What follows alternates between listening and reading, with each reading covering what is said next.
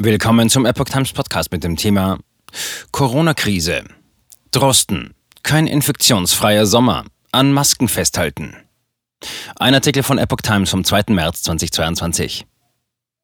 Mit steigenden Temperaturen sinken die Corona-Zahlen. Doch auch im Sommer dürfte die Pandemie nicht einfach vorbei sein, warnt Virologe Drosten und empfiehlt weiter Maßnahmen. In Deutschland entspannt sich das Infektionsgeschehen. Der Virologe Christian Drosten geht aber nicht von einem Sommer gänzlich frei von Corona-Sorgen aus.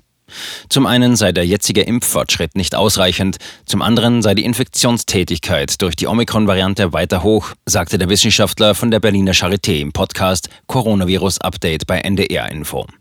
Deshalb gehe ich davon aus, dass es keinen infektionsfreien Sommer geben wird. Corona und Jahreszeiten. Drosten gab zu bedenken, dass beispielsweise in Südafrika die Omikron-Welle mitten im Hochsommer steil gestiegen sei. Er gehe im Sommer in Deutschland zwar nicht davon aus, dass man eine ungebändigte Welle sehen werde, aber man wird sich auch im Sommer mit diesem Omikron-Virus anstecken können. Entsprechend halte er es auch im Sommer für ratsam, weiter in Innenräumen Masken zu tragen. Besonders das Tragen von FFP2-Masken in Innenräumen sei auf lange Sicht die effizienteste Maßnahme überhaupt.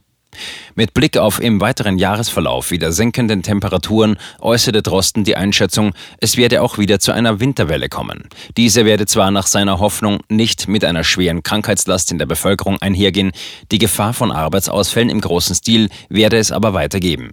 Die Pandemie ist nicht nur vorbei, wenn durch die Impfung die Krankheitsschwere abgeschnitten ist, sondern wenn durch bestimmte Modifikationen in der Bevölkerung auch diese hohe Übertragbarkeit beendet ist, mahnte er. Omikron-Subtyp BA2. Ein Unsicherheitsfaktor für die Entwicklung bleibe der wohl noch leichter übertragbare und sich immer weiter ausbreitende Omikron-Subtyp BA2, erklärte Drosten.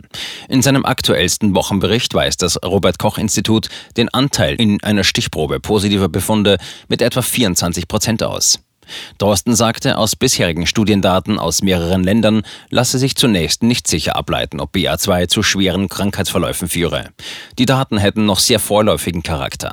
Allerdings hoffe er auf Erkenntnisse aus Hongkong, wo viele Ärzte sehr zögerlich mit der Impfung gewesen seien und sich unter Omikron in dieser Gruppe nun eine schwere Krankheitslast zeige. Trotz der bereits erfolgenden Anpassung der Impfstoffe auf Omikron bekräftigte Drosten seinen Appell, sich zunächst mit den schon vorhandenen Impfstoffen impfen und boostern zu lassen. Eine US-Studie mit Makaken habe etwa gezeigt, dass die Boosterwirkung einer dritten Impfung mit dem Moderna-Vakzin gegen Omikron gleich gut wie die mit einem für Omikron angepassten Impfstoff sei.